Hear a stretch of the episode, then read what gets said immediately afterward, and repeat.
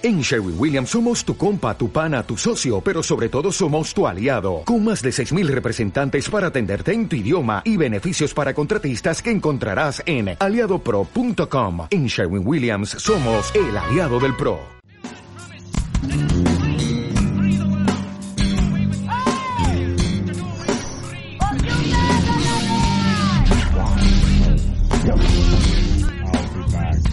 you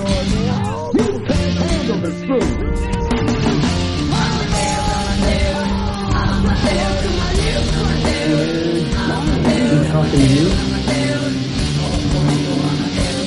Talking to me?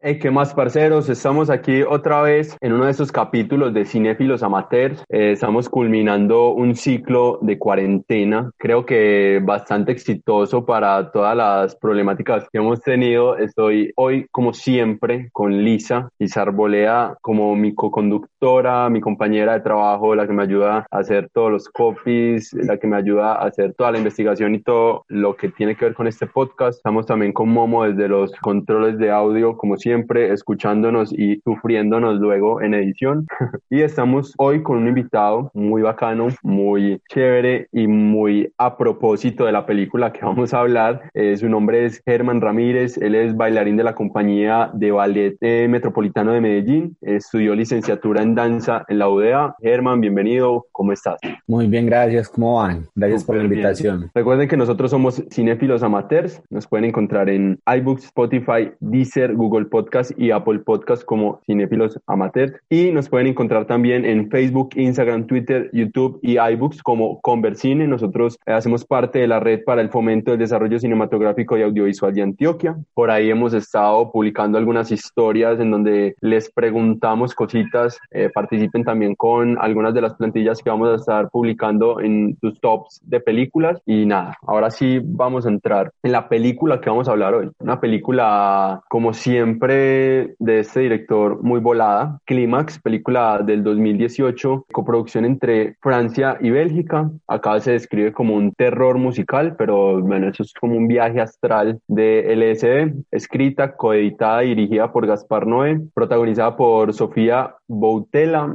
no, no sé pronunciar su, su nombre, me disculparán. Una película que se estrena el 10 de mayo de 2018 en la sección quincena de realizadores en el Festival de Cannes de 2018. Allí gana el Art Cinema Award y nada, una película, yo creo que, ¿cómo se diría? Una crónica de una muerte anunciada. Una película que nos muestra desde el inicio que algo va a estar muy mal y que nos lo recalcan luego en esa introducción con la presentación de cada personaje, una película que habla de las relaciones interpersonales y de las, el consumo de drogas, no sé, en las compañías de baile o en las compañías artísticas europeas. Eh, en realidad no sé realmente cómo se desenvuelven estas compañías eh, o estas entidades artísticas en Europa, pero que sí el director tiene como una intención de contarnos y yo creo que demasiado contexto no podría dar porque todo es spoiler, pero bueno, es, un grupo de, es un grupo de bailarines de Francia, la mayoría, algunos pues de, de otros países que van a ir a Estados Unidos a representar el país, como se dice en algún punto de la película, a masacrar a los americanos. No sé con qué intención el director habrá puesto en el guion. y que habla también de cómo es las relaciones interpersonales luego de un ensayo y luego de que las cosas salieran bien y de que quisieran festejar por fin después de tres días tener eh, un avance. ¿Algún alguna cosa que decir con respecto a la película antes de empezar? Yo siempre tengo los datos por ahí curiosos, que algo que me parece muy impresionante que la película fue rodada en 15 días. ¿Qué más? Ah, también que dicen al principio que fue basada en una, en una historia real, pero pues como esto no se tiene mucho registro, eh, Gaspar Noé dijo en una entrevista que era solo como, como la semilla de la historia, que fue que en un, en los 90, mediados de los 90, a un grupo de, de bailarines pues sí los, los drogaron con ácido en el ponche pues que estaban tomando, una sangría y, y, ya, pero que él no quiso como meterse más como con los implicados en el asunto, sino que decidió sacar su historia desde allí. Eh, los actores, pues la mayoría no eran actores profesionales, sino que más entregados al mundo de, de la danza y todo esto, y que para poder que hicieran bien esto del mal viaje que, que tienen en toda la película, durante los días de rodaje y antes en la preparación, los puso a ver videos de esto, de cómo era un, un mal viaje mientras los tenía a punta de café 24/7. Entonces que eso les ayudó pues como a, entrar en su, en su rol y que no había pues como un guion predeterminado, sino que él, él sí les daba guía, pero no era así como un libreto como tal. También que la película pues no tuvo como storyboard ni nada así y que el Gaspar Noé se inspiró estando en viendo un, ¿cómo se dice esto? Un, un baile de los de cultura Bow que pues en este momento está volviendo a sonar mucho. Fue muy importante en los 80s, 90s si no estoy mal. Bueno, no siendo más, a partir de este momento van a empezar todos los spoilers habidos y por haber. Si no se han visto la película, por favor vayan a Netflix a verla o pues si la van a conseguir en, en otra plataforma, háganlo, vean la película, vuelven, nos escuchan y pues hablaremos de muchas opiniones. Recuerden, nosotros no somos expertos en cine, pero nos encanta y también como para tener en cuenta, recuerden que este no va a ser la mejor guía de consulta de las películas, son opiniones sueltas de tres personas que se reúnen a hablar de una película que les gustó o no. Entonces, a partir de este momento, empezamos con este capítulo. Bienvenidos.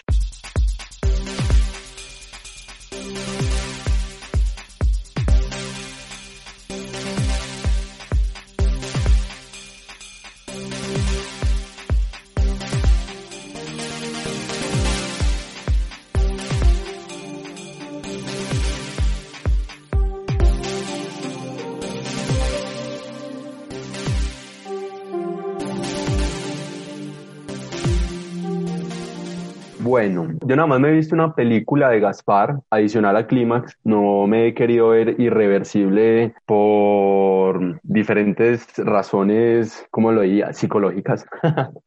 bueno, no quiero llegar a ese punto. Me vi Love y tenía muchas expectativas cuando empecé a ver esta película porque sonó mucho y el director suena mucho cada que saca una película por la forma en que cuenta sus historias. Entonces, por fin sacamos el tiempo de ver la película y me pareció que deberíamos empezar por el principio Primero, obviamente, el, el, título basado en una historia real, que luego de ver la película no queda como que, ¿dónde pasó esto? Pero también el asunto de, de, que es un homenaje a los, a los artistas y que también desde la titulación de los créditos se nota de una que es un homenaje, porque es muy curioso cómo Gaspar no muestra los créditos no de una manera tan convencional, pues crédito por crédito, sino que muestra de una vez una pantalla entera llena de créditos y desde el inicio de la película siento ya que es un homenaje. ¿Qué sienten de esos mensajes que nos tira de una vez el director para contarnos literal la película? O sea, la película se cuenta, yo creo que en el primer planito, en la nieve, ya nos dice mucho y luego en el plano de introducción. ¿Qué piensan de eso?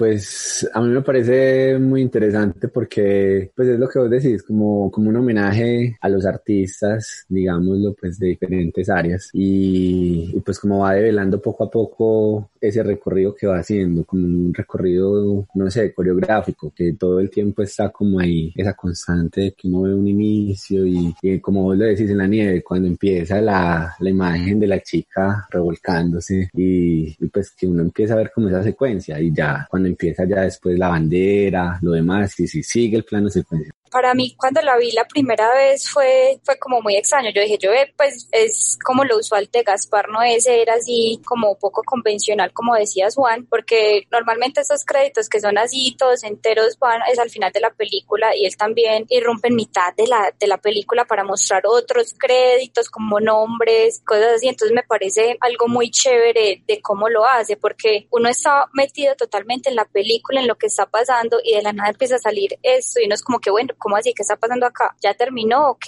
y no es que termine, sino que antes sigue lo peor. Entonces creo que es una manera como de, del, del dejarnos esas cosas como que listo, prepárense. Es muy bacano el asunto que muchos directores exploran y es que, pues por lo general, eh, hay como un contrato dramático entre el espectador y el artista cinematográfico y es este asunto de que nosotros creemos en la narrativa o en el universo narrativo que nos plantea, pero por lo general los directores de cine y bueno, los artistas cinematográficos lo que pretenden es que nosotros no nos demos cuenta de la ficcionalidad, entonces tratan de evitar demasiados recursos que no estén dentro de ese contrato ficcional. Y me parece bacano que ese tipo de directores nos tiren de una el asunto de que es que nosotros como espectadores pues no somos brutos, sabemos que estamos viendo una película ficcional, que estamos pues que te estamos comprando la idea, entonces de una vez nos dices que pues esto lo hicieron todas estas personas y, y la magnitud también de ver todas esas eh, personas no en una pantalla negra, sino sobre un fondo de nieve que, que es un plano narrativo de la película, creo que es muy significativo y por eso lo quería traer acá. Y ya luego iremos hablando pues de, de los títulos, de la titulación que por lo general a mí me gusta mucho, no sé si a ustedes, ese tipo de titulaciones y ese tipo de segmentación casi que por capítulos de las películas.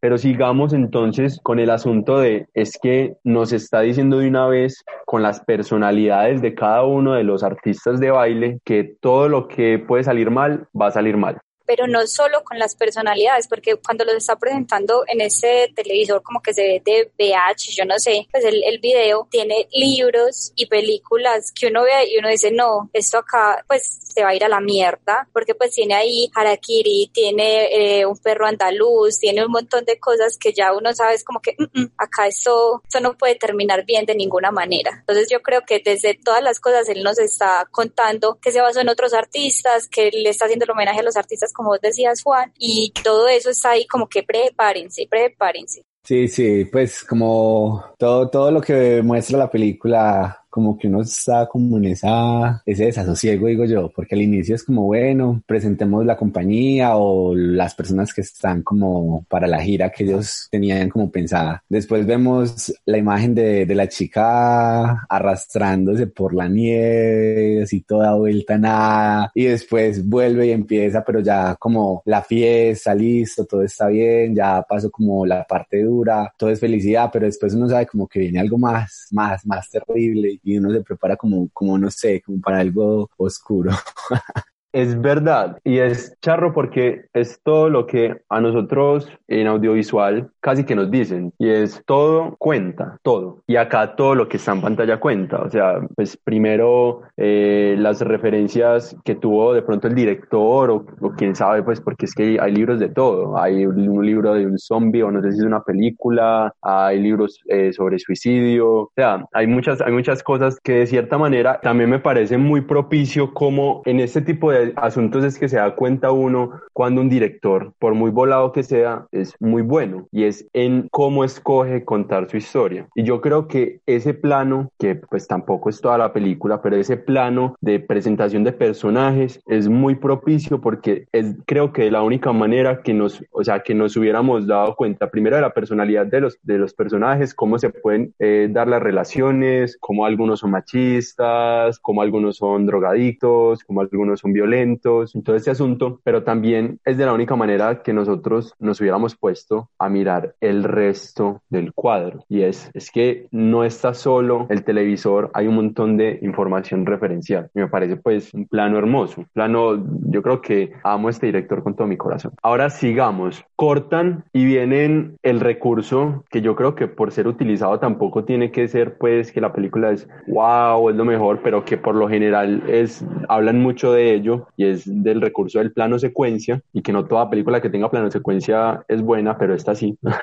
y ahorita antes de empezar hablamos incluso con Germán del asunto de nos está hablando de una compañía de baile, pero nos presenta además de la coreografía pues de baile que nos presenta con el ensayo, nos presentan una película que es una coreografía casi que de inicio a fin. ¿Qué vieron ustedes de ese asunto tan volado y que ahorita que Lisa lo decía en los datos curiosos, que este man no tenía storyboard? O sea, pues ese man está loco, ese man, yo no sé qué es, qué hace con su cabeza para hacer este plano secuencia sin storyboard y hacer la cuestión coreográfica. Entonces, para que hablemos también un poquito de eso y de cómo Herman nos puede orientar un poquito desde su sabiduría como licenciado en danza y también pues en su experiencia como bailarín. Pues algo que, que también, pues lo que hablamos al principio, me parece también muy interesante que todo, todo sea una coreografía. Eh, la coreografía no solamente implica pues como lo que uno está viendo eh, en la cámara, sino también lo que, lo que ocurre detrás, como todo lo que hay detrás de, para que todo ese plano secuencia, toda esa coreografía que ellos llevan desarrollando se vea como debe ser en, pues en la cámara, en lo que, en lo que el director quiere en ese momento. Y pues que también me pareció súper interesante lo que Lisa decía al principio, que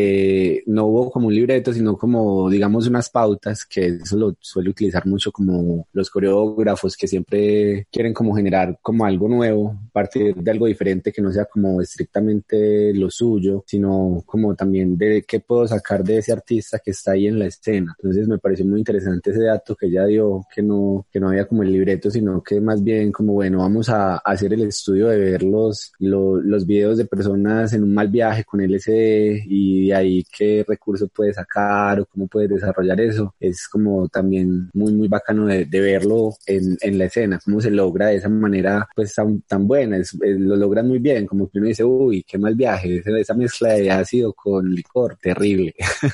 Los planos secuencias normalmente, como dijo Juan, cuando se utilizan no quiere decir que la película sea buena, pero está así, porque a vos te atrapa, pero yo creo que tiene que ver también con todo lo, lo otro de la película, que son los colores y la coreografía, pues el baile que se muestra en el momento del, del plano secuencia, pues iniciando, me parece que es algo genial, porque te atrapa de una, porque todos tienen como maneras de bailar diferentes, pero lo saben cómo llevar, pues como unir de una manera que se vea estética. Entonces creo que eso, que eso ayuda al plano secuencia, lo refuerza. No, es que yo, es que sinceramente yo no sé cómo sentirme con esta película porque me dejó con muchos sentimientos encontrados. Desde la primera vez que la vi y la repetí, yo era como que está pasando acá, por Dios, me siento atrapada desde el primer momento. Ídolo Gaspar Noé, porque, o sea, desde el propio título es de una vez lo que vamos a sentir en toda la película, porque es un clímax eterno. Es como que estamos al punto y cada vez subimos más, pues yo no sé hasta dónde nos quería llevar este mal,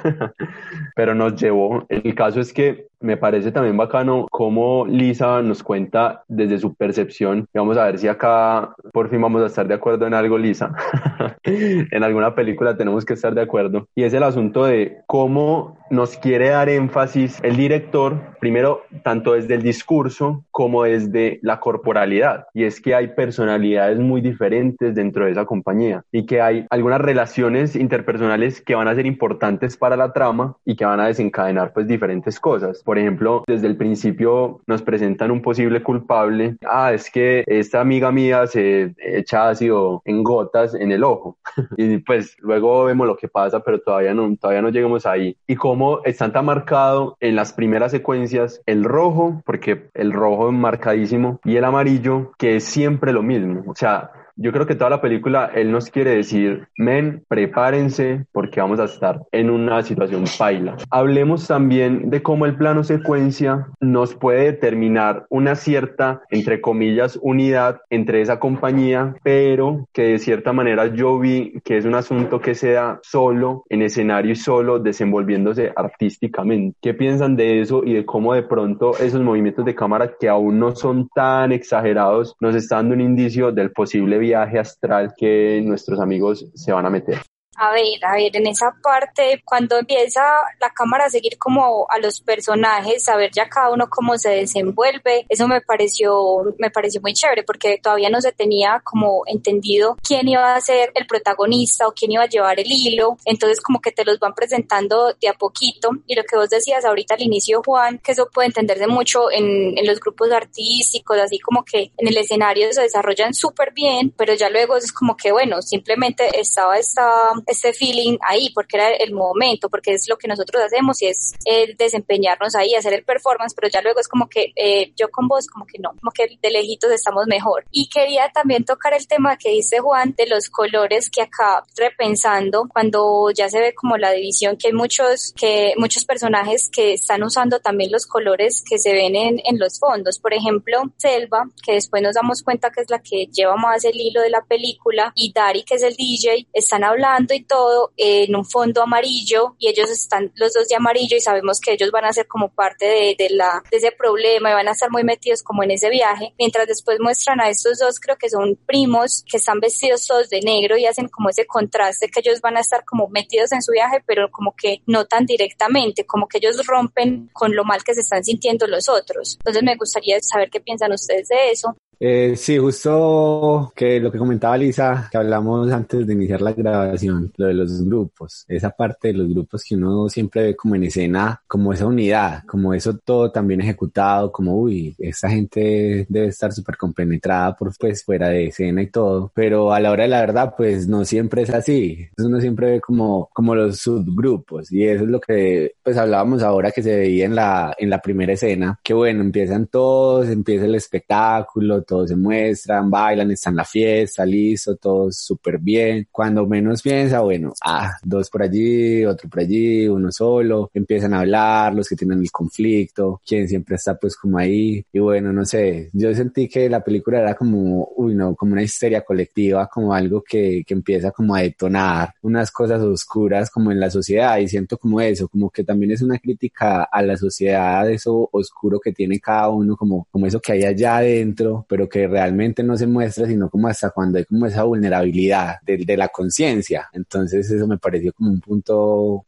interesante. Y que, pues es que uno hablando de esta vuelta se abren un montón de temáticas, pero vamos hilándolas, que es un asunto de, y antes de pasar a esos subgrupos, eh, sí quisiera como poco anecdótico de mi parte, el asunto de, de los grupos artísticos y cómo se preparan para un concurso y, y pues es que no, no me acuerdo cómo se llaman las, las películas estas de porristas que son súper famosas, que van a un concurso y bueno, son súper malvadas unas con otras y uno dice, ¿cómo esto puede ser real hasta que uno está en un grupo de esos y puede que algunas de, de esos comportamientos en los concursos y, y, en el intercambio artístico y también personal, porque es muy, o sea, es inevitable que uno estando en un, en un grupo artístico haya un intercambio interpersonal, cómo se van dando, cómo se van dando estas jerarquías dentro del mismo grupo. Y es chévere que nos muestran también este asunto de, o sea, el director nos quería contar detalle por detalle qué problema problema podría tener cada uno y cómo se detonan esa, esas pequeñeces, bueno, no son pequeñeces porque que, que manes más locos, que gente más loca, pero cómo se detonan con, con el ácido, que uh, ahorita cuando pasemos al, al, otro plano secuencia hablamos de eso, pero Lisa abre un tema muy bacano y es la escogencia de los elementos narrativos dentro de la película, como son los colores, cómo voy a vestir a la persona, creo que Selva es, es mona, si no estoy mal, entonces cómo eso va a determinar, no la personalidad, pero sí va a enfatizar en, en cómo se desenvuelve. ¿Cómo vieron ese asunto de los colores y lo marcados que están? Y si sienten que eso, de cierta manera, aportó o no a la narrativa y a todo este viaje. Pues a ver, la verdad con lo de los colores, al principio me sentía como, bueno, eh, todo tan rojo, como tan raro, pero ahora pues como que no le di tanta profundidad como, como Lisa que decía que bueno, mira que la protagonista estaba de amarillo y el DJ también y estaba un fondo amarillo, o sea, como que empieza uno a ver como un poco más eso y ya al, al repetir la película uno como, ah, sí, tiene razón, mira, es que aquí está la guía que nos va a mostrar cuál es el que sigue, entonces como que sí, los colores, a mí lo que me generó mucho fue como en las escenas, en las escenas cuando empezaban a aparecer y cambiar de colores. Recuerdo que había un verde que es como, uy, ese, ese fue como el punto que yo sentí como más underground, como que yo dije, yo, uy, no, ya me estoy perdiendo mucho en la película. Entonces, me, eso también es un punto como importante, me gustó. Yo no sé, la película, pues los colores que tratan en la película creo que es lo que te hace sentir que estás en ese viaje con ellos, en ese viaje de, ácido, porque desde el principio, como dije ahorita, te atrapa porque son unos colores, empieza el rojo, amarillo, está pues como cálido y todo eso, y todos están bien y están bailando, contentos, y ya luego cuando se empiezan a sentir mal, nos empiezan a llevar por otros lugares de la casa o de este lugar pues donde están, y se empieza a ver todo más oscuro, más, más frío, pues y más como más pequeño porque nos llevan por corredores y creo que eso también ayuda mucho a que uno se sienta como se están sintiendo ellos en el momento, como atrapados, como que ya el viaje no les está gustando, como que es esto tan, tan horrible, esa sensación como de, desasosiego, de, de ahogo, de, de, no sé. Entonces creo que los colores dicen demasiado en esa película, pero creo que es algo que también está muy marcado en Gaspar Noé. Pues yo no me he visto todas las películas de él, pero recuerdo que hace mucho me vi Enter the Boy, que también habla mucho sobre un viaje todo psicodélico y en esa también están muy marcados los colores. Entonces creo que es un estilo que él sabe utilizar demasiado bien, que lo, lo atrapa a uno de una manera espectacular. Y que ahorita cuando todo estalle, seguramente vamos, vamos a hablar de cómo esos colores marcan, pero antes, y yo acá en mis notas puse, creo que esto, luego, luego del primer plano secuencia, cuando ya nos empiezan a cortar, que me parece muy bacano el recurso, tanto de que ya estamos en planos fijos, empotrados pues en, en, en trípode y sin movimientos de cámara ni nada, pero también en, en el montaje, estas, estas mini pantallas negras, cómo nos retratan, o sea, acá puse el mejor retrato de una fiesta. Es que todos bailan y, el parche y toda la cosa, pero realmente todos tienen algo que decir de todos y todos tienen una personalidad. Y también nos empiezan a, a mostrar desde el, desde el guion o bueno, desde los diálogos que plantea Gaspar, no, no sé cómo habrá sido su metodología, esas cosas, esos pequeños detallitos de cada, de cada personaje. Entonces está el, el, que, el que se ha acostado con todas, que hasta el, uno de los chicos que yo no entendí bien si Daddy y ¿cómo se llama el otro chico? Riley, no, no recuerdo cómo se llama, Riley, ¿cierto? Que Daddy y Riley no sé si tienen ahí como una relación pues de, de confidencialidad y Riley pues ya quiere apuntar por el man que se las comía todas, están eh, los machistas, está el incestuoso, que, que no nos dicen directamente que es incestuoso, pero que sí nos muestran un comportamiento muy raro dentro, dentro de eso yo quería hacer como ese aporte ahí de que cuando me vi la película por primera vez, pues le dije a una amiga que me la iba a ver y ella se la vio también y era como que, nada, esa película es súper buena porque que no todos los, los personajes que nos muestran van a tener como ese arco dramático, que simplemente lo tienen ellos dos que son hermanos y yo después viéndomelo otra vez, yo era como que, nada, sí, pues obvio sí tienen las historias y los trasfondos, pues las, los otros personajes, pero vuelvo a lo que decía ahorita de los colores porque vemos como esta chica,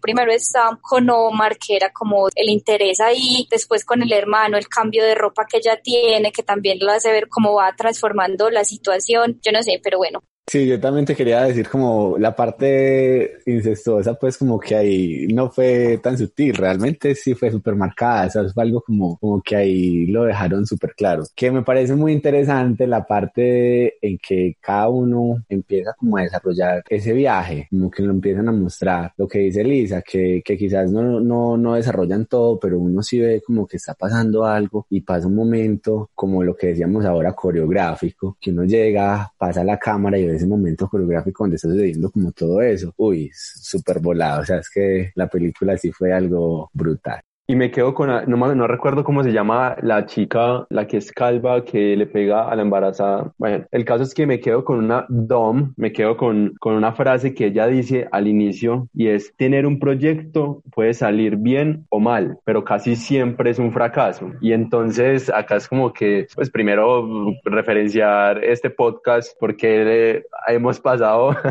algún, algún tipo de, de peripecias, pero que también se lleva adelante y acá pues, pues va a mal, ya sabemos todos que va a salir mal. Y es también el asunto que, que me parece muy bacano como, y, y, que hablemos rápidamente de este personaje, o bueno, de varios personajes realmente. Omar, el novio de Selva, ¿cómo se llama? David. David, sí, David, el de, el de chaqueta azul. Eh, Omar, David y el man, el man que es muy peleón, el que es muy viga, no me acuerdo tampoco, es que, es que yo, yo me perdí tanto con esos nombres, pero bueno, yo creo que los que son primos, esos cuatro personajes nos muestran también un asunto del machismo y es gracioso cuando uno lo analiza y es este asunto de eh, David y Omar hablando y David diciéndole deberíamos hacer un trío y todos estos detalles y después los otros dos hablando también de todos los detalles como, como tan específicos que uno dice, ¿por qué están hablando tan, tan, tan específico? Siento que a la final lo que nos está mostrando es que dentro de todo ese machismo lo que hay es una atracción entre, entre estos hombres y que lo marcan mucho más con David cuando Riley empieza a tratar de caerle y él es como que, como que, ay, no, no, cierto, es como que, como que hay una duda. Eh, yo no sé, esa parte, pues, como hablábamos ahorita, que estaban los grupitos y que eso siempre pasa en una fiesta. En una fiesta vos estás en algún lado y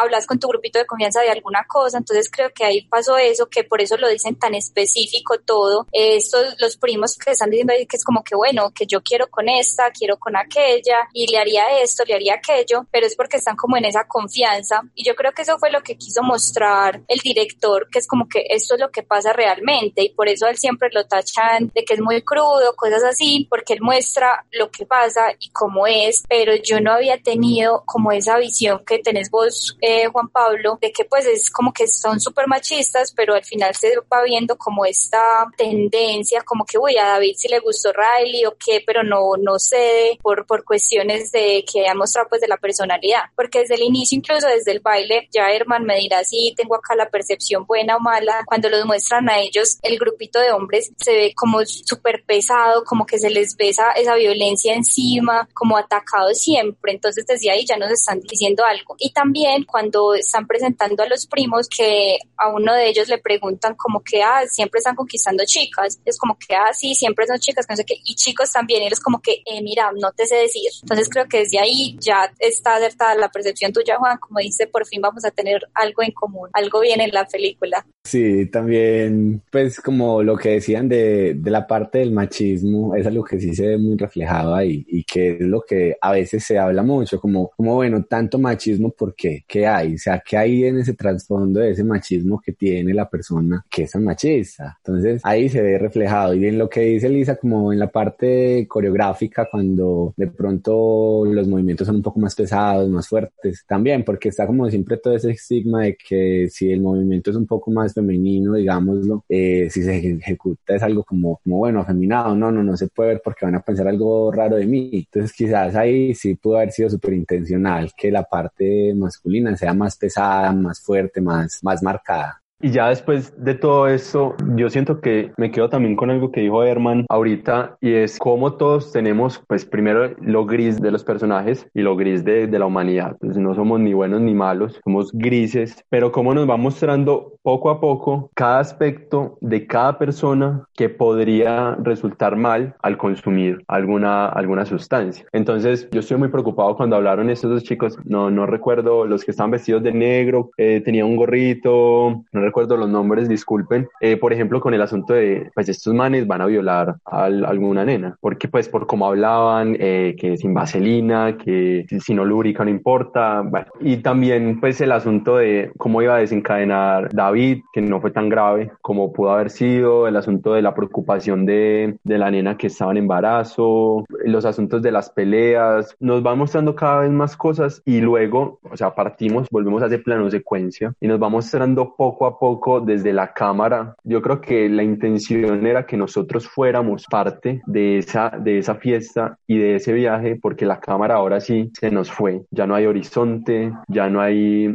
eh, un movimiento claro, ya no sabemos hacia dónde se va a mover, hacia arriba, hacia abajo, y ahí empiezan las dudas. Y empieza el asunto de que esta, este ácido, esta droga, va a sacar lo peor de todos. ¿Qué opinan de esa otra vez volver a la euforia, al asunto de estamos mal. Ay, yo no sé, Juan, esa parte me parece ahí súper compleja, pues desde lo técnico, desde lo que uno ve de la película, porque como decías también de lo que dijo Herman, de todo esto de, de, que muestra cómo es la persona. Y estoy de acuerdo con vos ahí en la parte que dice de que la cámara nos hace como estar más involucrados en eso, porque no me acuerdo leyendo pues ahorita de las cosas de la película, el director de fotografía tuvo esa intención también de, de meterse ahí, que siempre es pues ha sido el director que ha trabajado trabajado con, con Gaspar Noé, que no sé pronunciar el nombre, Benoit, Benoit Devi, algo así, ya pues si me equivoco ahí lo siento, pero que él quiso también como meterse en este viaje, en lo que era la película, por eso ya al final es como que se muestra que la cámara se mueve, que está como al revés y, y lo que vos decías ahorita de cuando se iban a estos negros, pues que eran los cortes, simplemente corte y mostraban a otra cosa, que querían mostrar cómo era ese aspecto de la realidad, cómo uno siente las cosas, por ejemplo, que los planos largos, que así es como uno ve las cosas, no las películas, sino la vida real, y que cuando hacías los cortes así, era como cuando uno espabila, que es así como que, bueno, me perdí esto ya y acá me enfoco en otra cosa. Entonces creo que va muy de la mano con la intención de mostrar el viaje, de hacer al espectador parte del viaje. Sí, yo creo que estuvo muy bien logrado como ese aspecto de, de, tratar de introducir como, introducirlo a uno en la película, como de, de, bueno, estoy viviendo el viaje con ellos, estoy en la fiesta con ellos, hago parte de todo lo que está pasando, porque hay momentos como, que calma, bueno, listo, todo va tranquilo, vuelve y baja y pum, se sale como que el pico otra vez arriba y la histeria, todo el mundo como con esa histeria colectiva. Uy, lo que hablabas ahora de la chica embarazada me hizo acordar como de la escena donde la empiezan a ella como a decir, sí, es que eres mala, o sea, hazte daño, hazte daño y ella como, como se autoimplije dolor ahí, es increíble. Entonces como que logra, siento yo que sí logra ese punto de, de, de, meterlo a uno ahí en el mal viaje, de sentirse uno mal viajado, de sentirse como, bueno, yo también consumí eso que ellos están consumiendo, como que sí siento que, que lo logra y que yo creo que no es recomendable consumir algo para ver la película porque nos vamos pues lejos.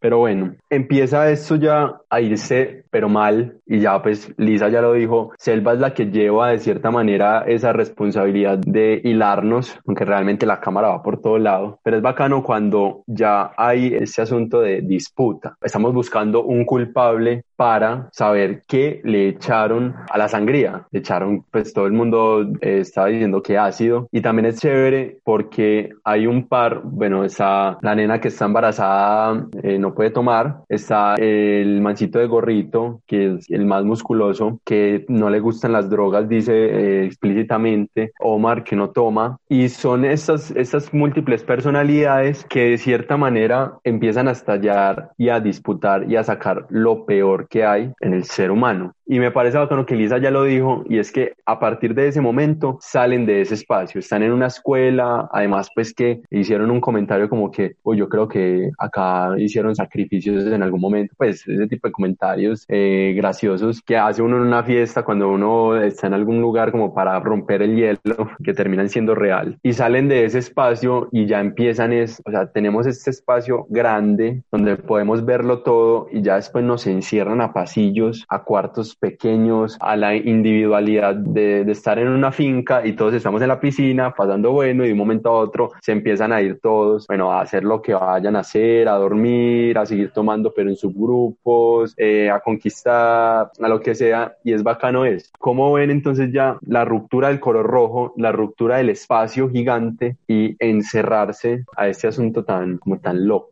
Eh, siento, Juan Pablo, que vos lo describís muy bien cuando decís lo de la piscina, lo del viaje, pues como, como a la finca y que no está como con todos y bueno, y lo de los subgrupos, sí, siento que es, es lo mismo. Y como lo que, retomando lo que decíamos ahora, como que uno está dentro de, de toda esta fiesta y está como haciendo el recorrido, bueno, ya, ya vimos todo lo que pasó en general, ahora qué está pasando con cada uno. Y entra uno a ver como esa histeria, esa locura de cada uno o, o, o del colectivo que está ahí en ese momento de tres o dos personas, no sé, entonces como que es, no, yo no sé, lo vuelvo a decir, yo en la película me sentí como, uy, todo el tiempo metido ahí como en, ese, como en esa histeria con ellos, como una histeria colectiva, siento yo, no sé, es que no, no sé cómo más decir. Yo creo que cuando Juan Pablo dijo la parte del encierro, me despertó un recuerdo de la película y es el niño, el niño que está presente. Me parece una parte importante pero muy cruda porque, o sea, literal a él lo tienen que encerrar porque accidentalmente tomó de esa sangría que tenía pues el, el ácido, el LSD, lo que sea, y la mamá no sabe cómo hacer porque ella también tomó eso sin saberlo. Entonces, como cómo lo va a salvar y cómo los gritos de este niño y él es un tema desde el principio porque cuando eh, Lu,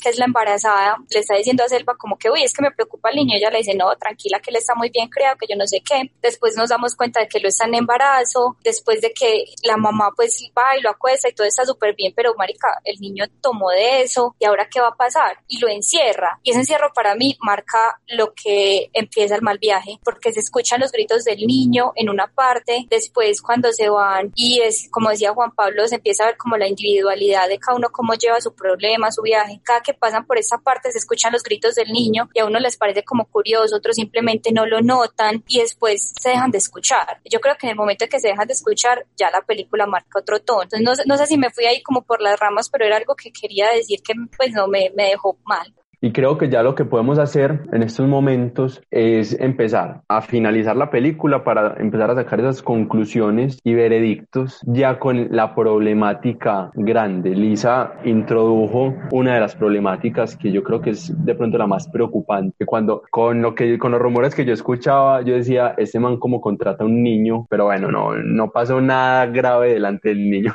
Entonces, terminemos de de ver esta película, saquemos las conclusiones y miremos a ver el veredicto final.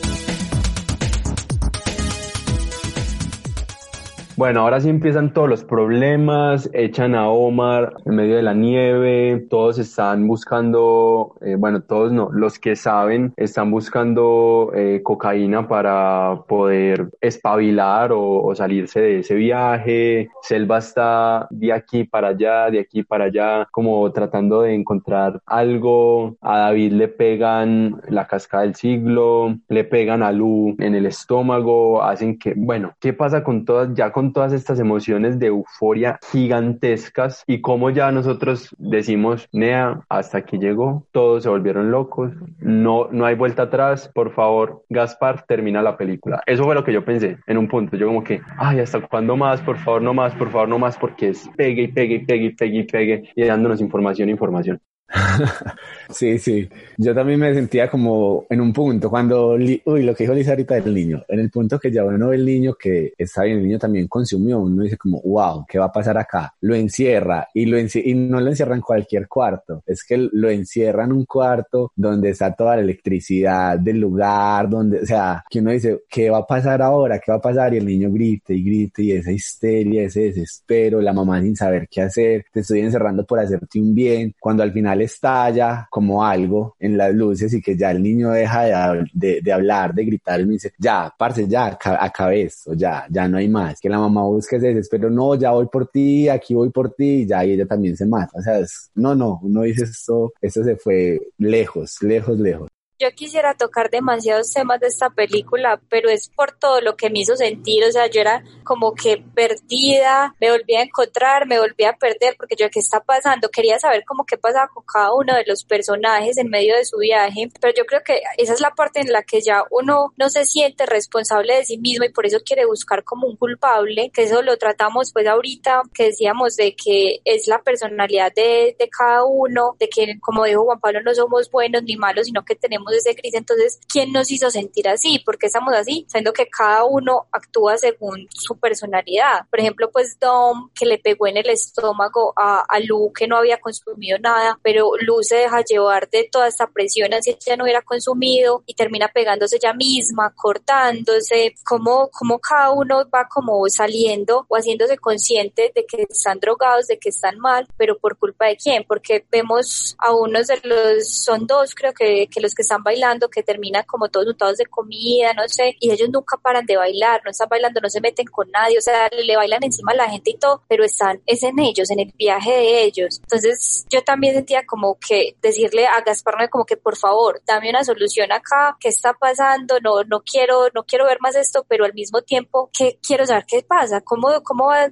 a terminar todo esto? ¿Cómo se soluciona? Y pues al final vemos que realmente no hay solución, simplemente todo sigue pasando y creo que eso resume mucho lo que es el nombre de la película, que es el clímax, pues que se llega al momento estaciado así del viaje, de droga, pues este viaje psicodélico, pero que ya pasa y ya hicimos todo lo que hicimos en medio de ese viaje y ahora no hay vuelta atrás, ya, ya pasó, ya hay que dejarlo ser. Y es el asunto también de cómo nos va marcando el director, no, nos da la pauta, nos lleva muy, muy a contraste, por ejemplo, de Roma. Y es que eh, en Roma el director nos lleva gateando, pero acá en Clima nos lleva es, te digo, en un auto de Fórmula 1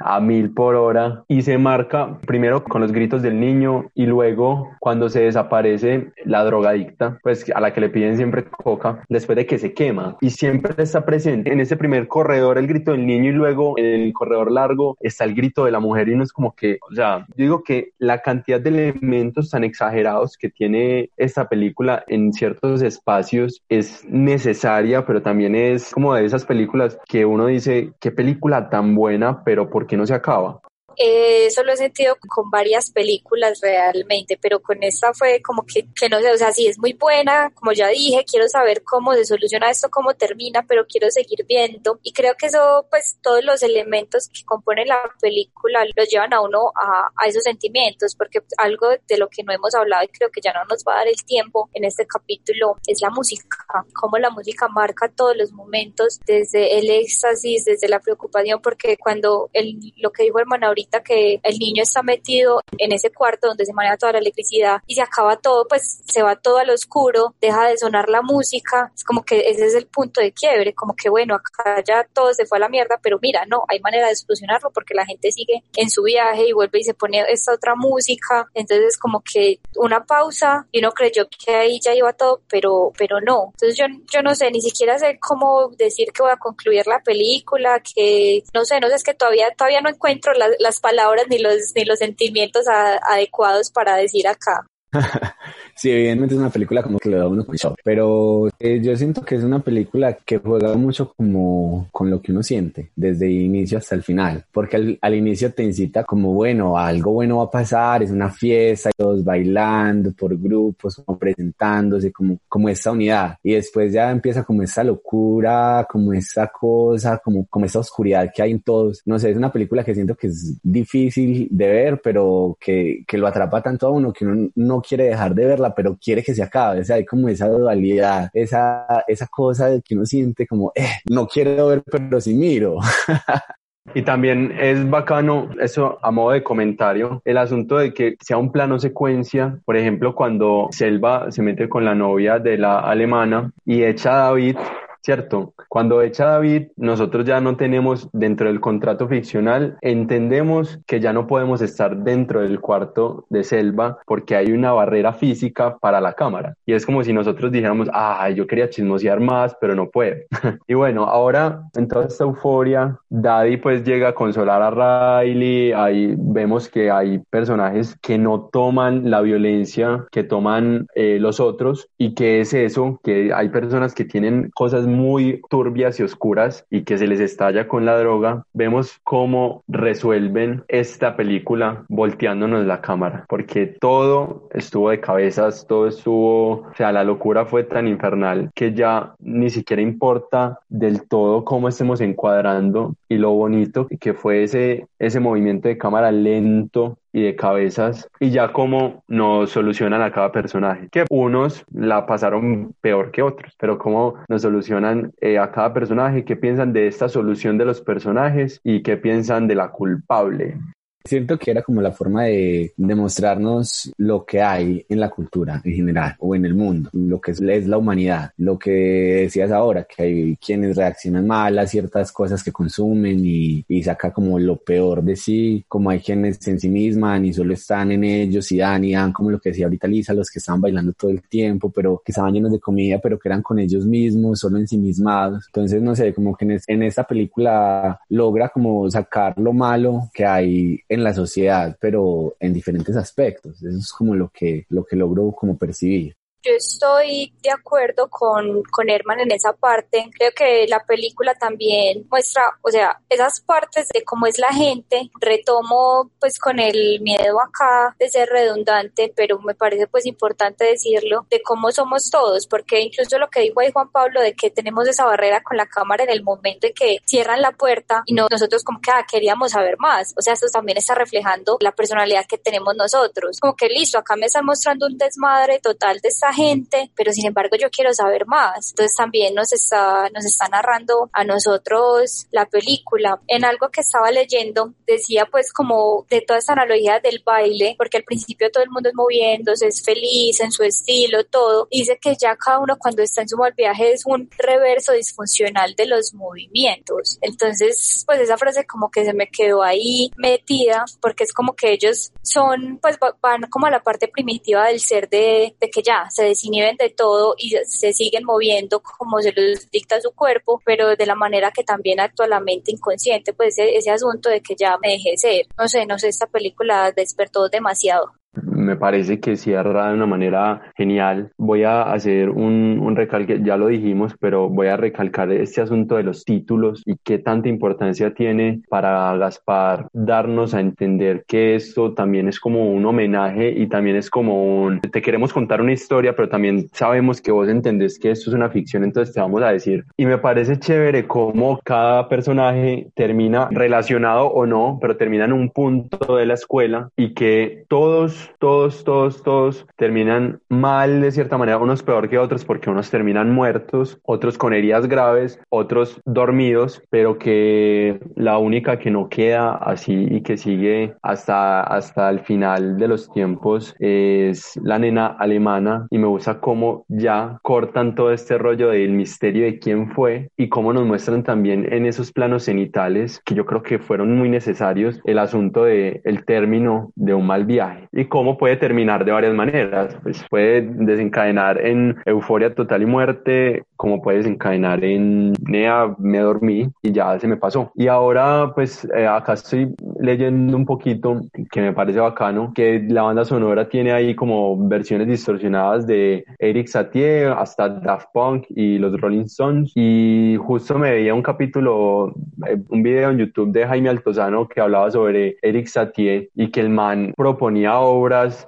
pues que duraban 18 horas. Entonces, como también me imagino las referencias de Gaspar Noé. En fin, ahora sí, nos vamos al final de esto. ¿Qué les pareció la película? ¿Les gustó? ¿No les gustó? ¿O qué? ¿Qué sienten? Juan, antes de decir que siento, quería retomar esa partecita de que hablabas de la cámara al revés, que creo que muestran es cómo estaba todo mal para ellos, pues cómo todo estaba al revés y al final ya llegan las otras personas a irrumpir en ese, pues que ahí está terminando todo, que ya volvieron a la realidad, ya aterrizaron y que desde el principio realmente nos dicen quién es la culpable de haber puesto el ácido. La nena se llama Psyche, entonces es como que te están diciendo desde el nombre, desde cuando ella se presenta que dice, ay no, es que no me gustan las drogas porque mi compañero metía ácido por los ojos, pero después justamente los están drogando con ácido y ella es la que está más en sí misma, es como que bailando, ella está relajadísima, tras todo el mundo está vuelto mierda, ella está relajadísima, está como que así, yo soy lo mío y ya.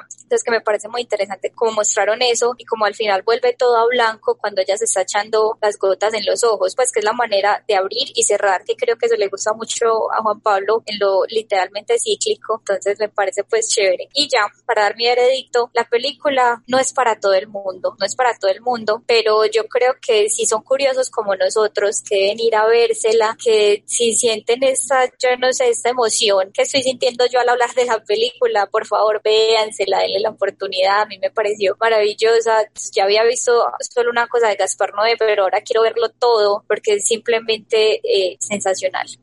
Me gustó o no me gustó, es una pregunta difícil. este tipo de películas siento que sí, lo que dice Lisa es cierto, no es para todo el mundo, pero si es realmente lo que uno busca, como sorprenderse, ver otra, otras perspectivas, otros puntos de vista de muchas cosas, porque evidentemente en la película pues uno logra ver como que tiene mucho, mucho, mucha tela por cortar, mucho por hablar, porque habla del consumo de las drogas, de cómo se mezcla con el licor, también de, de la parte social, cómo nos, nos manejamos con los demás. Lo que decía Lisa ahora, que la chica que al fin de cuentas, digamos, tuvo la culpa de todo lo que sucedió, quién fue la que mezcló todo, ella vivió su viaje tranquila porque quizás ella ya lo había hecho antes y para ella era normal. Entonces, cómo reacciona la demás gente a lo que uno hace. Entonces, no sé, bueno, es una película muy loca. Muestra muy buenas cosas de baile, me gusta cómo vuelve a lo primitivo, como decía Lisa, al movimiento primitivo, todo. Siento que es una, una buena película para ver, donde uno se puede desesperar, que se desespera porque se acabe, pero por saber más. Entonces, sí, a mí me gustó, la recomiendo muchísimo.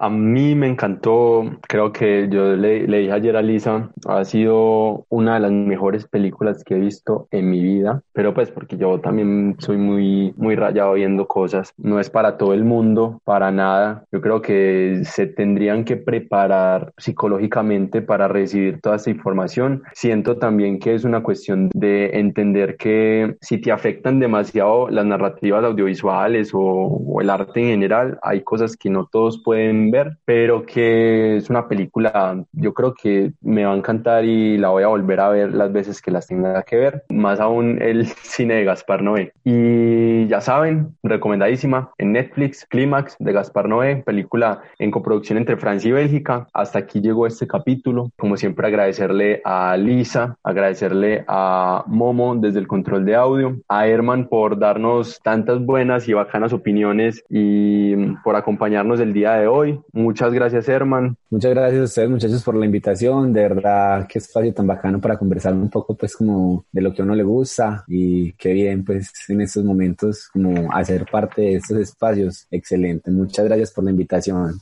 Y tengan en cuenta que todo el arte, todas las ilustraciones, toda la parte gráfica de este programa Cinéfilos Amateurs lo hace Angie Sierra Soto. La pueden encontrar como Maco-SKTCH, Maco-Sketch. Agradecerle a ella por las bonitas ilustraciones que nos hace a este programa. Y las canciones que escucharon en este capítulo son Time y Cosmic del artista Brevin, música bajo licencia de Creative Commons, disponible en freemusicarchive.org. En el próximo capítulo estaremos hablando de Cóndores no entierran todos los días, una película dirigida por Francisco Norden bueno, ya saben, nosotros somos cinéfilos amateurs, hacemos parte de la Red para el Fomento del Desarrollo Cinematográfico y Audiovisual de Antioquia. Este contenido en específico lo pueden encontrar en iBooks, Spotify, Deezer, en Google Podcast y Apple Podcast. Nos pueden encontrar como cinéfilos amateurs y nos pueden encontrar también en Facebook, Instagram, Twitter, YouTube y iBooks como Conversine. Recuerden que por ahí en Instagram hemos estado dejando algunas cositas chéveres, unas plantillas para que nos digan su top 3. Por ahí vamos a estar interactuando también con ustedes para que nos cuenten qué les gustaría, eh, de qué películas les gustaría que habláramos y por ahí algunas sorpresas seguramente habrán. Y nada, ya saben que nos vemos por ahí o mejor nos oímos. Hasta luego.